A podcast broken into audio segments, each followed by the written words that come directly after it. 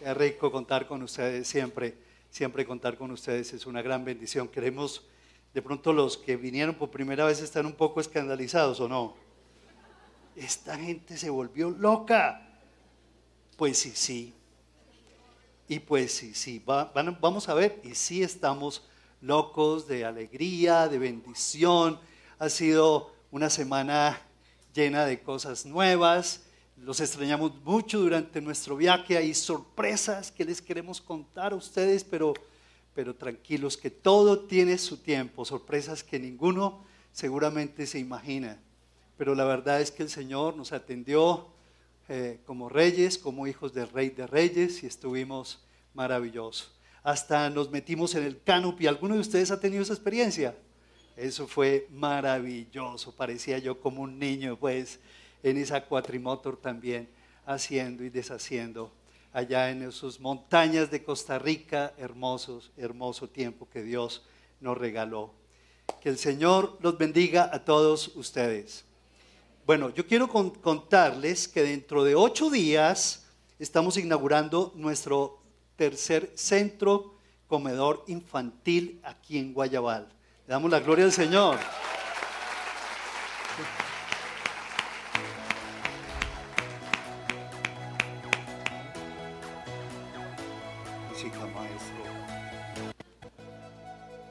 Así va nuestro tercer centro. Ahí va.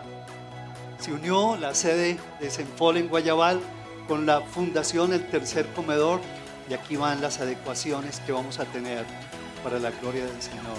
La inauguración dentro de ocho días. Están también todos ustedes invitados, a excepción del movimiento Vida de Impacto que van a estar acá, ¿verdad?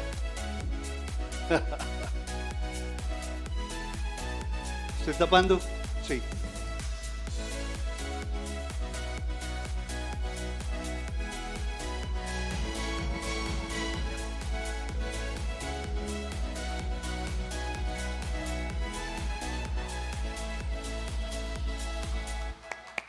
Muy bien, muy bien, muy bien, muy bien, muy bien. A las 10 de la mañana entonces están todos invitados. Gloria al Señor. Vamos a ir a la escritura. Vamos hoy a tocar ese tema hermosísimo, uno de los temas de fe. ¿Quiénes de ustedes quieren crecer en fe? Levanten su mano. ¿Sí? ¿Quieren crecer en fe? Gloria a Dios. Un gloria a Dios al Señor por eso. Eso. ¿Por qué? Porque necesitamos crecer en fe. Cada día es un tremendo desafío, es una gran oportunidad. Yo por lo menos cuando todos los días me levanto, ¿qué me levanta?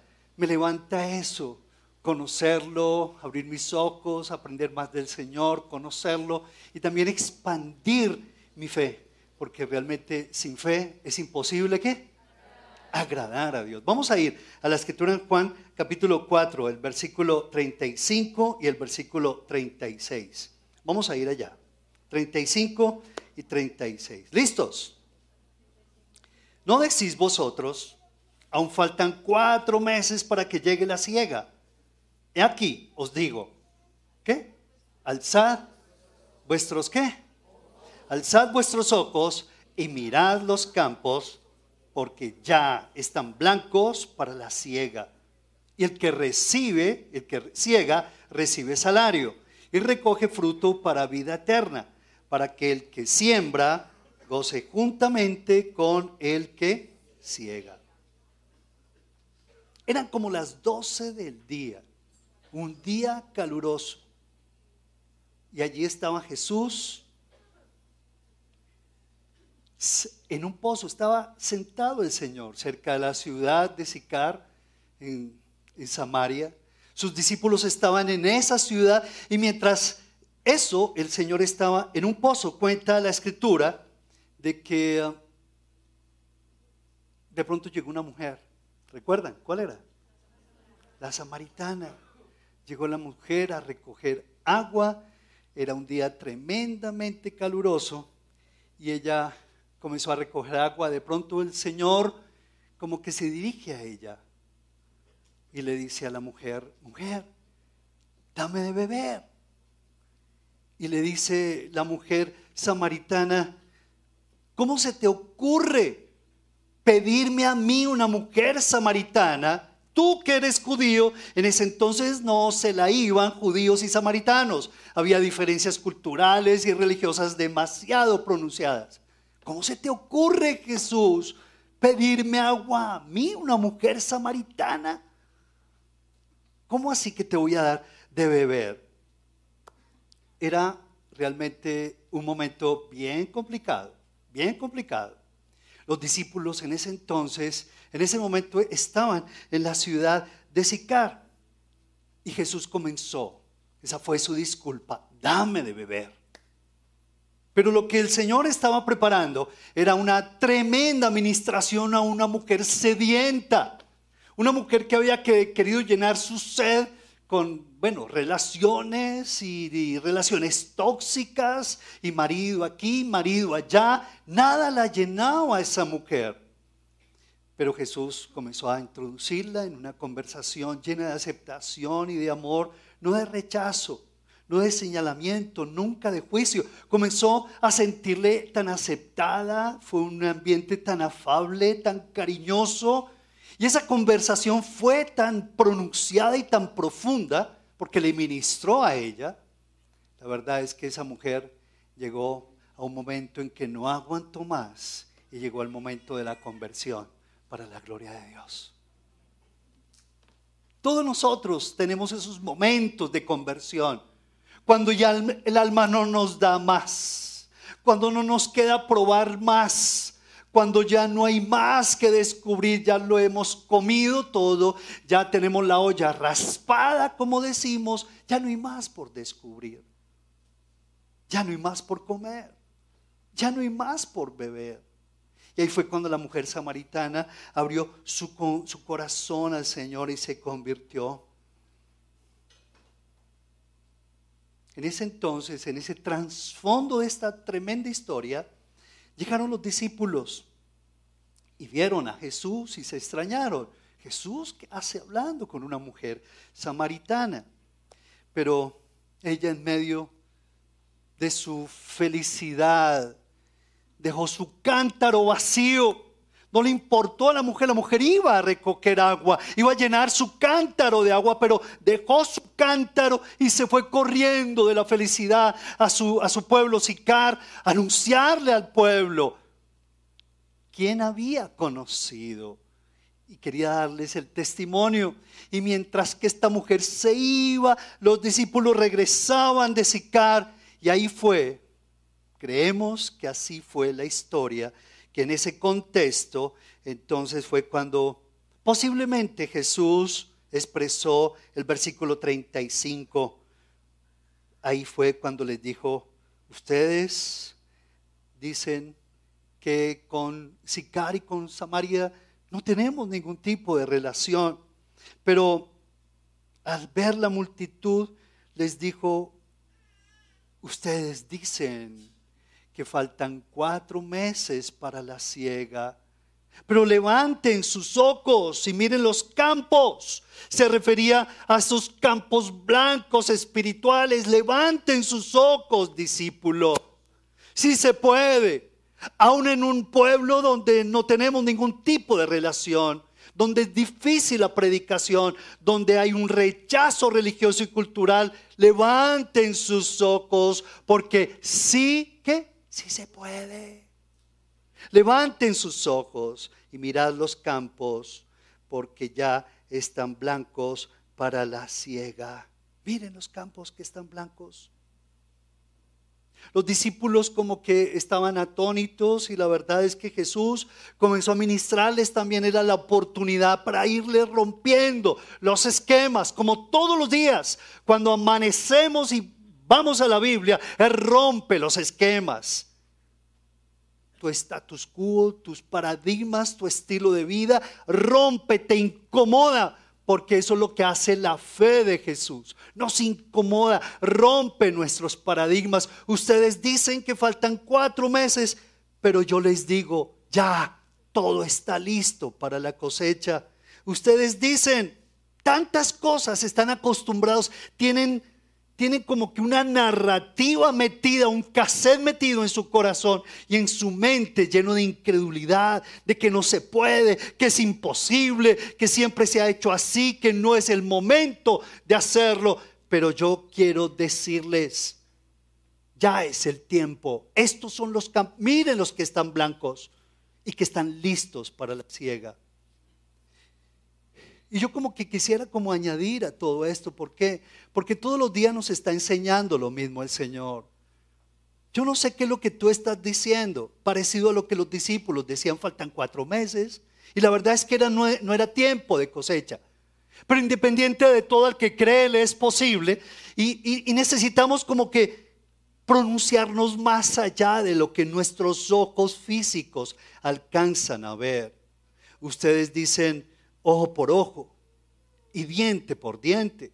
Pero yo les digo, no resistan a los que al que es malo. Ustedes dicen, amarás a tu prójimo y aborrecerás a tu enemigo. E, pero yo les digo, ama a tus enemigos y oren por sus perseguidores. Ustedes dicen que todavía realmente no es el tiempo para trabajar de esta manera, pero yo les digo, échense ojo, colirio en sus ojos, para que puedan mirar la grandeza del Señor. Alcen sus ojos para que ustedes miren que la cosecha ya está lista. Y la verdad es que este tiempo es un tiempo de cosecha, ¿sí lo creen o no? Yo, yo creo profundamente que este es un tiempo para cosechar. Y no solamente espiritualmente, sino que este es un tiempo para que tú coseches todo lo que tú has trabajado y para que le creas a Dios. En tiempos de, Petro, del presidente Petro, es cuando más tenemos que ¿qué? levantar los ojos.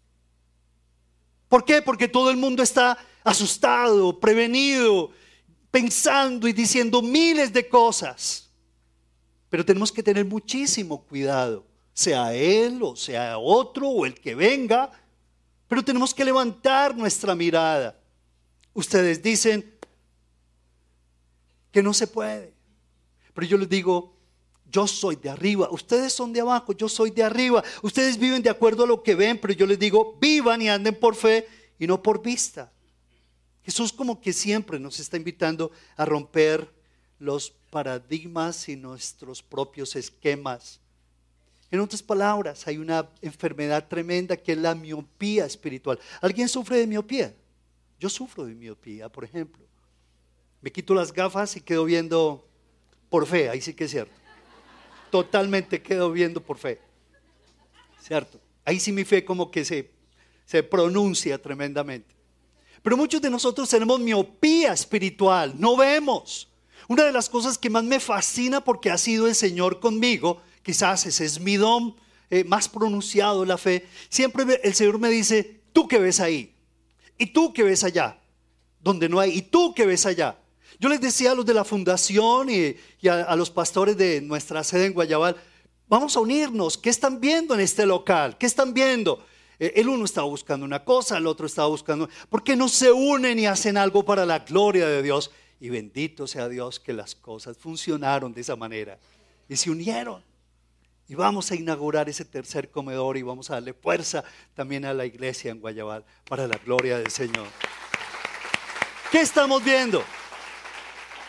¿Qué es lo que nosotros nos necesitamos romper? Hay tres consejos para romper esquemas y para levantar nuestros topes de fe. Número uno, versículo 35. Alcen los ojos, les dijo eh, eh, Jesús a sus discípulos. Y esto es lo que realmente nosotros necesitamos hacer. Levantar nuestros ojos. Debían aprender los discípulos a ver cómo veía Jesús.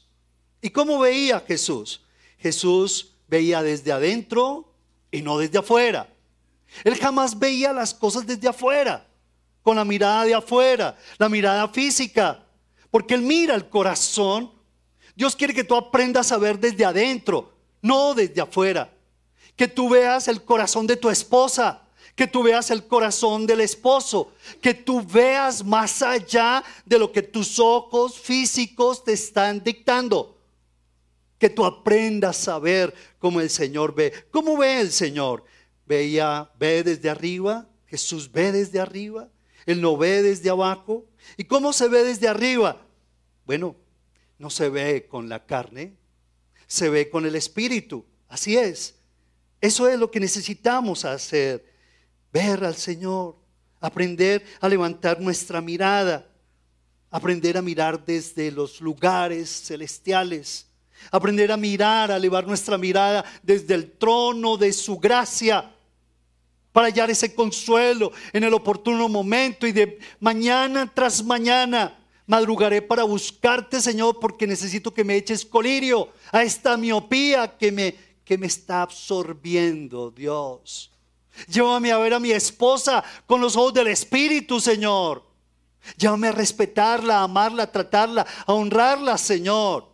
Llévame a ver al esposo desde el espíritu, desde arriba, desde los lugares celestiales. Llévame a ver mi empresa, Señor. Llévame a ver que, las, que los campos ya están blancos. Yo no tengo que seguir esperando, no. Voy a tocar la puerta del jefe, voy a decirle y voy a orar por él. Me voy a atrever a decirle, jefe, quiero orar por usted. ¿Me permite orar por usted? ¿Ustedes lo harían o no lo harían? Hay que ver, hay que aprender, hay que romper los paradigmas. Pero que es un señor muy difícil, pero que es una esposa muy difícil, que es un marido inaguantable. Bueno, mm, cierto, qué sé yo, cierto. Hay algunos que la verdad es que sí lo somos, cierto. Pero merecemos una mirada diferente, una mirada desde arriba, no desde abajo. Y eso es lo que Dios quiere que nosotros aprendamos. Luego Dios quiere enseñarnos a mirar, a que nosotros levantemos nuestra comunidad, levantemos esta Medellín, Medellín, y que la miremos, y que levantemos nuestra mirada y le pidamos a Dios para que sea levantando esta Colombia, para que nosotros no nos conformemos con lo que estamos viviendo. ¿A quiénes de ustedes les gusta el fútbol? ¿Sí les gusta el fútbol?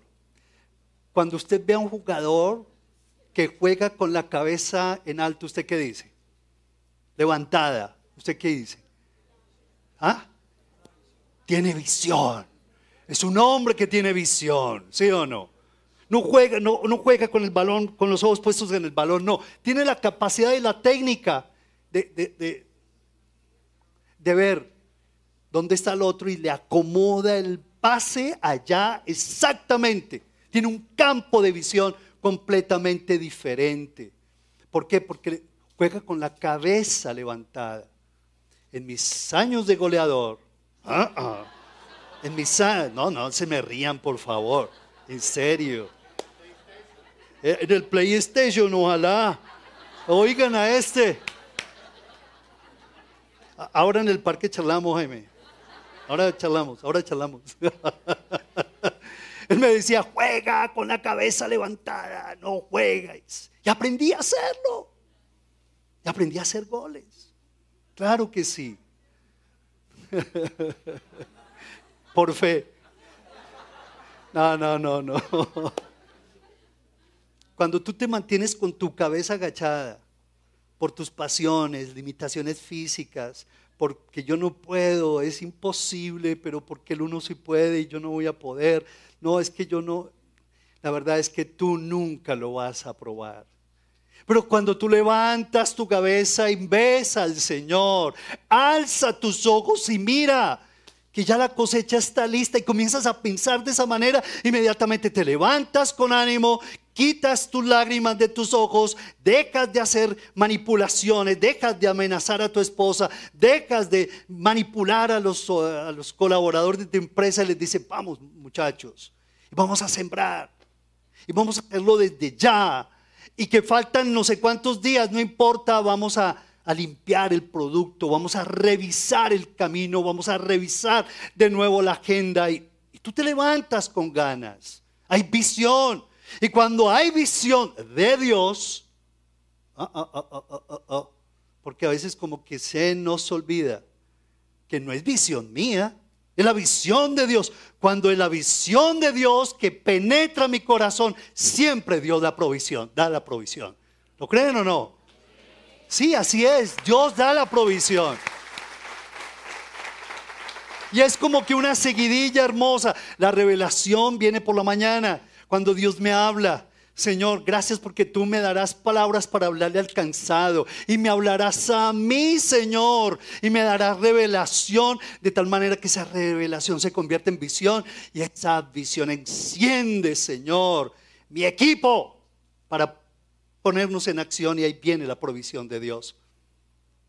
El Señor lo que quería era enseñarles otras cosas a, sus, a, los, a los discípulos. Por eso es que inicialmente Jesús tuvo mucha paciencia con ellos, porque los discípulos no veían nada. Seguramente como tú que no ves nada. Tu familia, cero. Tu negocio, cero. Tu empresa, cero. Tu discipulado, cero. No, pero ninguno de ustedes está así, ¿verdad? No lo creo. Cierto, pero si estás así porque lo puedes estar y no te sientas mal porque muchas veces yo he estado así también, se los confieso. Pero ahí es cuando yo me inclino ante el Señor y le digo, Señor, tuya es la gloria, la honra y el poder, oh Dios. Yo no puedo, pero tú sí, yo no sé, pero tú te las sabes todas, no tengo un peso, pero tú tienes, tú eres el dueño del oro y de la plata, Señor. Y cuando tú honras al Señor de esa manera y te humillas de esa manera ante su poderosa mano, el Señor te qué? Te levanta, te restaura, ¿cierto? El Señor qué? Vindica, exalta a los humildes. Pero cuando tú haces lo contrario y te enorgulleces por tus capacidades, porque todo lo puedes, porque tú eres rico, porque tú eres sabio, porque tienes conocimiento, la verdad es que el Señor en el campo de acción permite que seas humillado. ¿Cuántos de ustedes han sido humillados en el campo de acción? Claro que sí. Pero tenemos que aprender esa lección, porque dice la escritura, los que miraron a Él fueron alumbrados y sus rostros fueron, ¿qué? No fueron avergonzados. Luego, ¿de qué debes levantar tus ojos? ¿De qué debes levantar tus ojos? ¿De tu angustia? ¿De tu ser víctima? ¿Sigues pensando como la víctima? ¿Todo el mundo te debe? ¿Sigues pensando que no se puede? ¿Que no tienes recursos en comparación con Perano? Necesitamos levantar nuestros ojos de nuestros celos, de la inseguridad, de nuestros despechos. Levantar los ojos de la tusa, quienes están entusados. Sí, vea, por allá levantaron la mano. Yo me volteo, yo me volteo, yo me volteo, yo me volteo. Yo me volteo, no vi nada, no vi nada. Pero hay personas que sí, es doloroso, lo entiendo, yo no te critico, no te juzgo. Pero es momento en que te limpies tus lágrimas de tus ojos, ¿hasta cuándo vas a seguir llorando? Le decía el Señor a, David, ¿hasta cuándo? Límpiate tus lágrimas, lávate tu cara, levanta tus ojos. Y necesitamos aprender a decirle, Señor, sí, porque tu palabra lo dice. Mi rostro no será avergonzado. ¿Por qué? Porque tú prometes que todos los que te miran serán alumbrados. Alumbrados. Yo quisiera que en este momento ustedes hicieran un ejercicio. Cierren sus ojos allí donde están. No trampas, pilas que aquí hay cámaras. Cierren sus ojos, por favor. ¿Cierto? Y que tú le digas, Señor, échame tu colirio en mis ojos, oh Dios, para que yo vea, para que yo alcance a dimensionar, a verte. Y una vez viéndote, que tú me des la visión tuya, no la mía, la tuya. Amén. Amén. Solteros, ¿qué alcanzaron a ver? Solteros, solteros, solteros, ¿qué alcanzaron a ver? Aquí hay unas chicas espectaculares. En serio, no. Pero a veces como que no vemos nada. Dios mío, por favor, Señor, hay que echarles no solamente colirio, sino llevarlos a que darle una vuelta en el oratorio a cada uno de ellos. Sí, no, hay cosas que son demasiado claras ante el Señor, pero las estamos perdiendo. ¿Por qué? Porque no levantamos nuestros ojos al Señor. Número dos, el segundo consejo. Primero, ¿cuál es? Alza tus ojos. ¿De dónde? De la crítica, de la duda, de la pereza, del miedo, de la inseguridad, de la comparación, de la envidia, de la envidia. Como colombianos tenemos que tener cuidado porque parece que es un síndrome cultural de la ambición, de la plata fácil. Tenemos que limpiarnos de todo eso y levantar nuestra mirada y decirle, Señor, no es a mi manera, no es a la, a la, manera que culturalmente, desafortunadamente, muchos de nuestros pasados nos enseñaron, nos dejaron una estela de horror en nuestra tierra. Señor, yo quiero levantar mi mirada no más en el nombre de Jesús. Voy a trabajar esforzadamente, pero inteligentemente para la gloria tuya. Número dos, miren los campos, dice el versículo 35. ¿Por qué? Porque ya están qué? Blancos. Porque ya están blancos para qué? Porque ya están blancos para la ciega. Cuando aprendo a ver los campos de Dios blancos, aprendo a ver mis propios campos blancos. ¿Me lo podrían repetir, por favor? Cuando, despacio, cuando yo aprendo a ver los campos blancos de Dios, aprendo automáticamente a ver los campos blancos míos. Mi empresa, mi familia, mi salud, mi CBY, mis ganancias, mis hijos. Es que mis hijos, no, no, no. Levanta tus ojos, mira los campos de Dios blancos. Es primero la obra de Dios. Campo blanco la obra de Dios. Este es el campo blanco de Dios. Estamos en el mejor momento. Es un campo blanco para la ciega.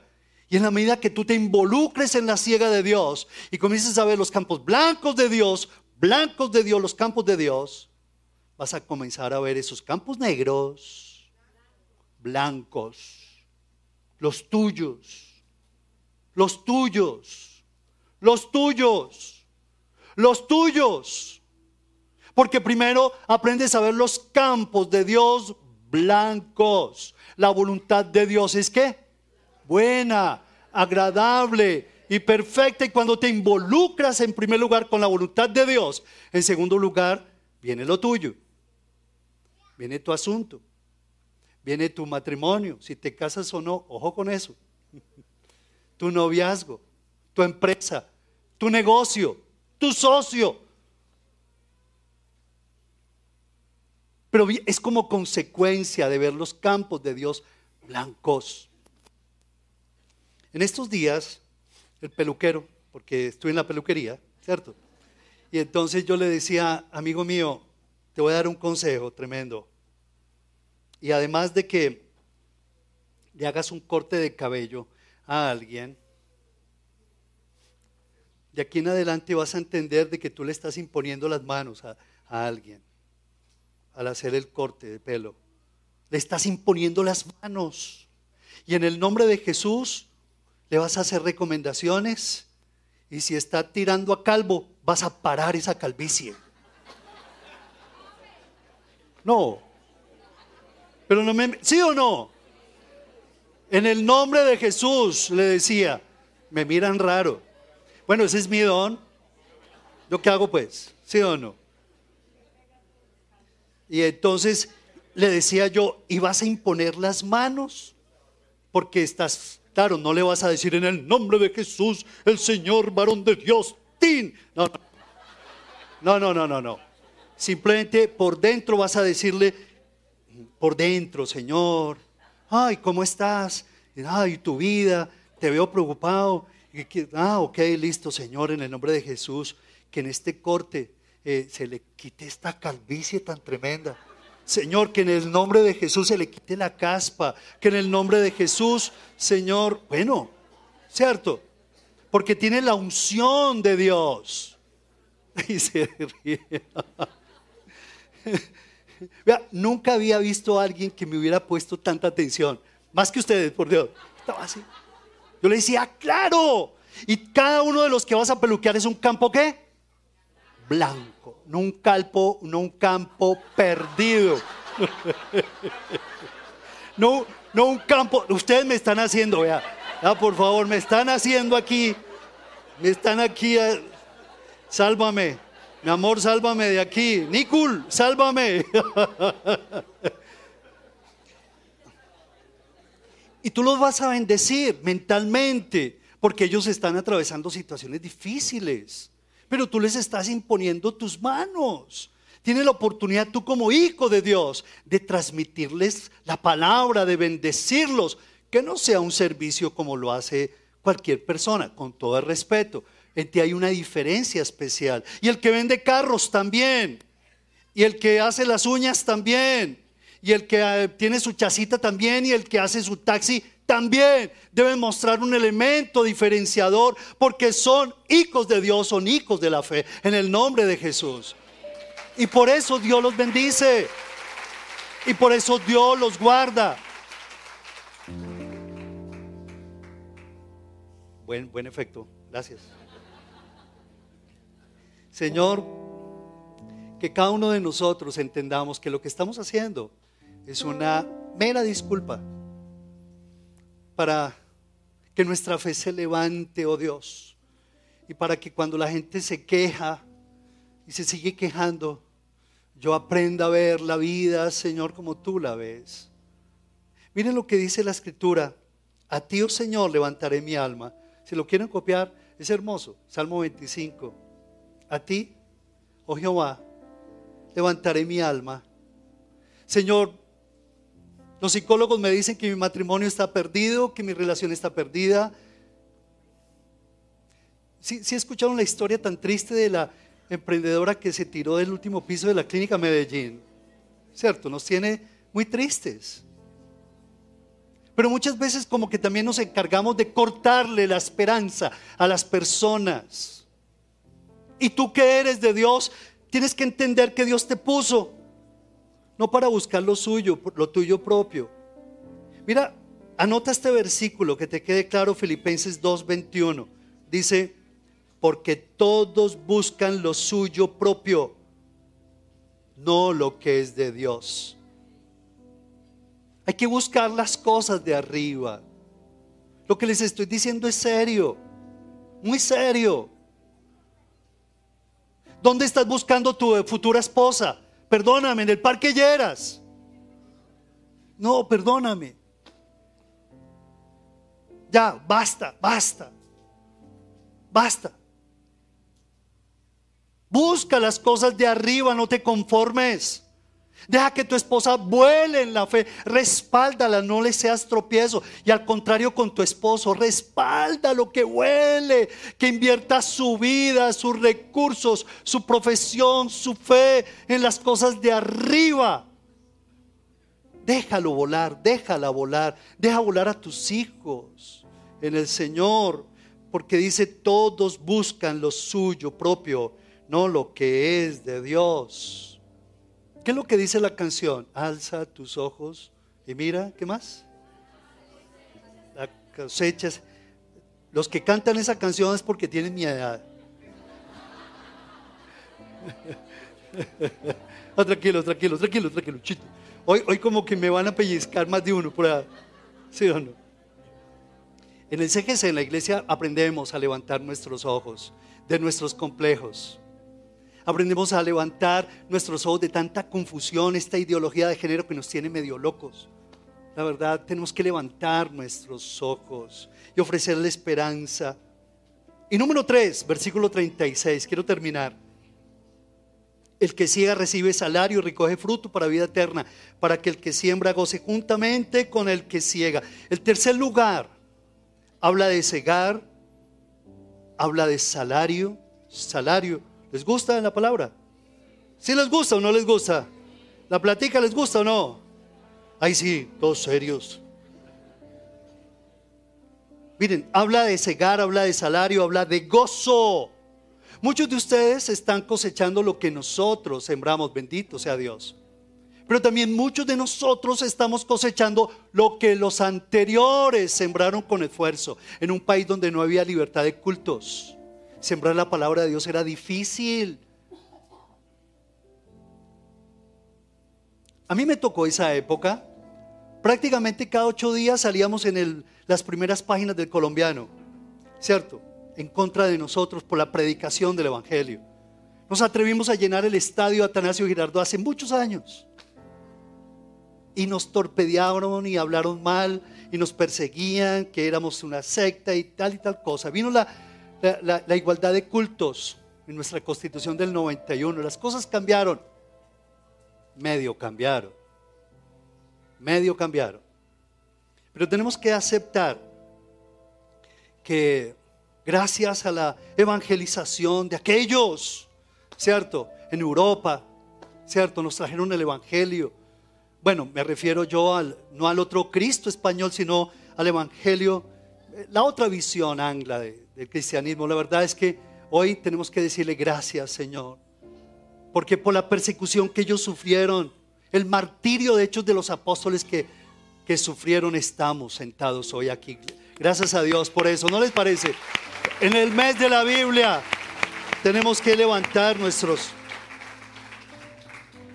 Y aquí el teso no es uno, el teso no es el otro pastor, el X pastor, el X apóstol, no es el teso. Aquí el único teso es el Señor. Él es el mismo ayer, hoy y por los siglos de los siglos. Ha sido el mismo y no cambia. Él es el reteso, el Señor de la gloria.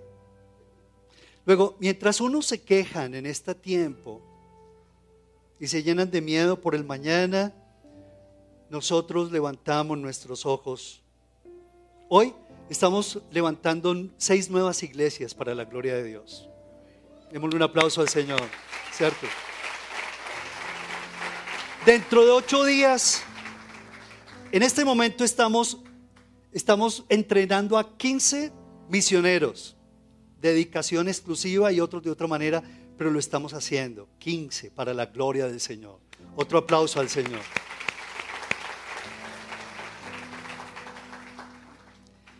Y me cuentan que en, este, en, este, en estos días se registró, se registró una, una foto, una reunión hermosa donde se reunieron 24 servidores para la consolidación de personas nuevas y un equipo de intercesión para la gloria del Señor, poderoso, hermoso para el Señor.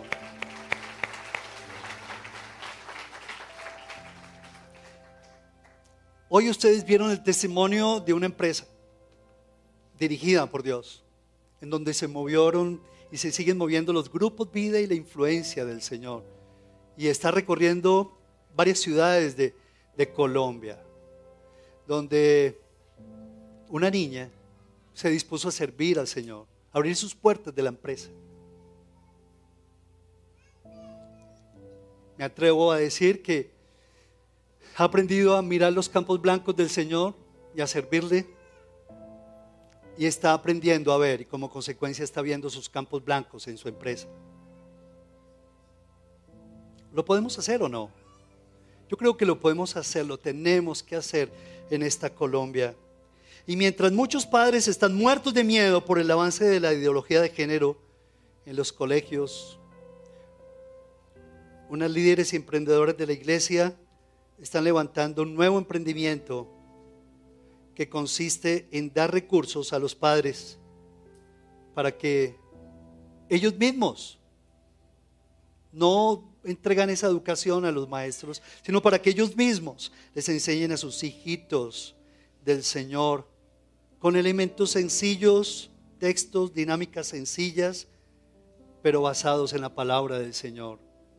Estamos hablando de carambolos y capullos, una empresa que si de pronto te consigues el logo, carambolos y capullos, dirigidas por Andrea, Poa, ¿quién más está ahí? María Pao, las tres son como cuatro mamás jóvenes que arrancan un nuevo emprendimiento. No a señalar la ideología de género, ni atacarla, ni hacer... No, no nos podemos acostumbrar exclusivamente a eso. ¿Qué estamos haciendo por nuestros hijitos? No nos podemos llenar de pánico porque esa ideología está creciendo en los colegios. ¿Qué estamos haciendo? y ellas se están atreviendo con carambolos y capullos a, a entregarle recursos a los padres para que les enseñen didácticamente a sus hijitos acerca de Dios. Podemos hacer tantas cosas hermosas. Están naciendo hoy en día muchas cosas, muchos movimientos espirituales. Acabamos de terminar el arte de ser padres en el Colegio La Salle, ¿verdad? Gastón, ¿cierto que sí? Demos un aplauso al Señor por eso. Muy bien. Los colegios están siendo impactados, las universidades también. Estas empresas están dando respuesta a los padres, ayudas a los padres. Eso no es otra cosa sino levantar qué? Nuestros ojos y ver que los campos están blancos para la siega. ¿Qué tal si terminamos diciéndole al Señor que levante nuestros ojos? Este tema, dice la escritura cuando habla de que eh, ese versículo, dice, habla acerca del gozo, tanto de los que siembran como de los que recogen. Y habla del gozo, de la alegría, para que el, para el que siembra se goce juntamente con el que recoge. Hay salario para ti, hijo de Dios. Hay salario para ti con dignidad, con esfuerzo, sí, con dificultad, sí, pero el Señor te promete salario con dignidad para ti, para tu familia. Pero levanta tus ojos. Hay gozo. Termina ese versículo 36 hablando del gozo, de la unidad, de la pertenencia, del dar con amor. Vamos a ponernos de pie y vamos a orar. Vamos a pedirle al Espíritu Santo que traiga revelación. Que le digamos, sí, Señor, bienvenida la cosecha. En lo que a mí respecta, Señor, yo quiero alzar mis ojos de esta queja, renunciar a este lamento, renunciar a esta angustia. No más va a seguir determinando mi vida en el nombre de Jesús. No más. Si le vas a decir, Díselo en este momento, Señor, no más. Hasta aquí no más la comparación, hasta aquí no más la envidia. Hasta aquí ya no más la codicia. No más, hasta aquí fue. Levanto, hoy levanto mis ojos a ti, Señor.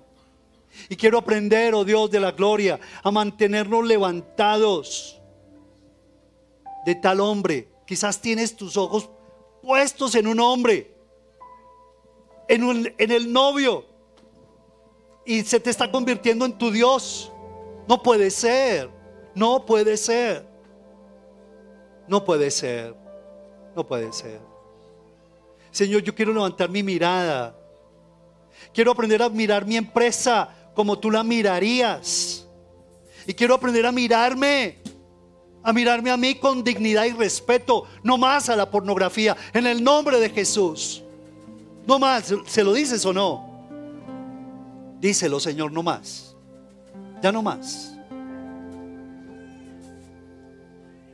Ya no más buscar mi propia complacencia.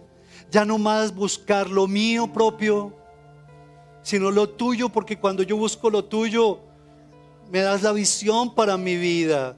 Primero la visión tuya, Señor, ese es el orden. Y luego la visión mía de mis necesidades. Voy a levantar mis ojos de mi enfermedad, porque Dios te va a sanar. Levanta tus ojos, Dios te va a sanar. Pero levanta tus ojos. Dios te va a sacar de la quiebra, levanta tus ojos. Dios te va a sacar de la cárcel, pero levanta tus ojos en el nombre de Jesús. Dios va a romper tus cadenas, pero levanta tus ojos. Búscalo a Él, búscalo a Él, búscalo a Él. Levanta tus manos en este momento al Señor. Y dile, Señor, gracias, Padre. Porque cuando levanto mis ojos, me limpias. Me limpias de toda incredulidad, oh Dios. Me limpias de toda imposibilidad. Me limpia de todo paradigma imperante que no es de tu agrado, Señor. En el nombre de Jesús mi corazón se ensancha. Mi carácter se fortalece, saco fuerzas de debilidad, Señor. Hoy levanto mis ojos en fe. Hoy dejo de mantenerme con mi cabeza metida entre mis piernas de miedo, de pánico. Hoy dejaré de huirle a las personas, de esconderme de mi familia, Señor. Saldré de mi encierro en el nombre de Jesús, oh Dios. Y me apresuraré a buscarte, Padre Celestial. Bendito sea, Señor. Hoy renuncia a la envidia, a los celos, a la inseguridad, a esa pobre imagen de mí mismo, al que dirán, a las murmuraciones. Levanto mi cabeza y declaro que mis campos, decláralo. Dile, Señor, yo declaro hoy en fe que mis campos están blancos para la ciega. Mi empleo, mi semestre, mi familia, mi propia vida, Señor, mi futuro es un campo blanco. Ya renuncio a ver el futuro de mi vida como algo incierto. Está en tus manos, Señor. En tus manos está mi vida, Padre amado.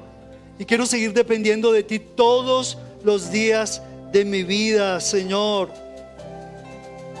Porque el que siembra escasamente cosechará escasamente, pero el que siembra en abundancia va a cosechar en abundancia.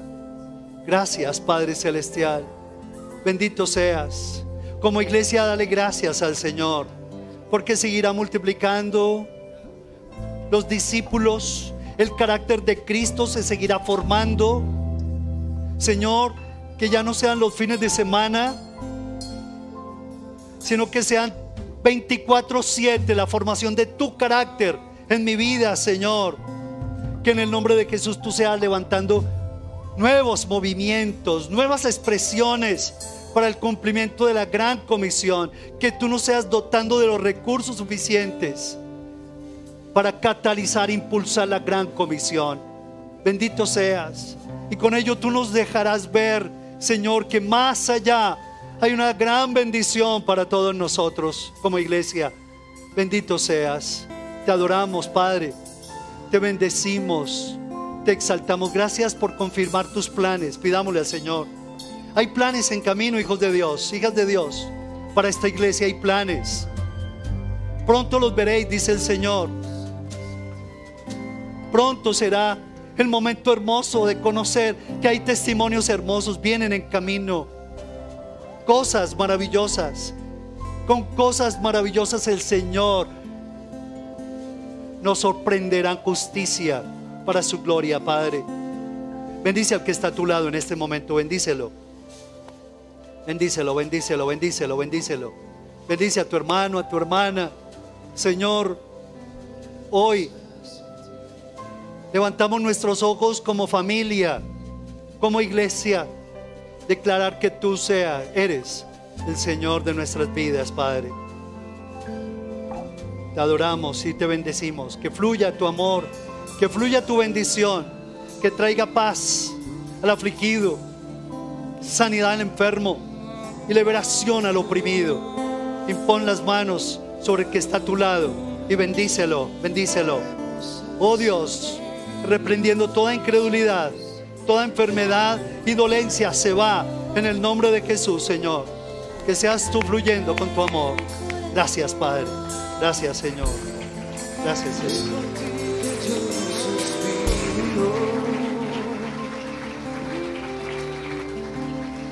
Y más allá del velo, yo voy a decirte que te quiero. Es a ti a quien anhelo. Es por ti que yo suspiro.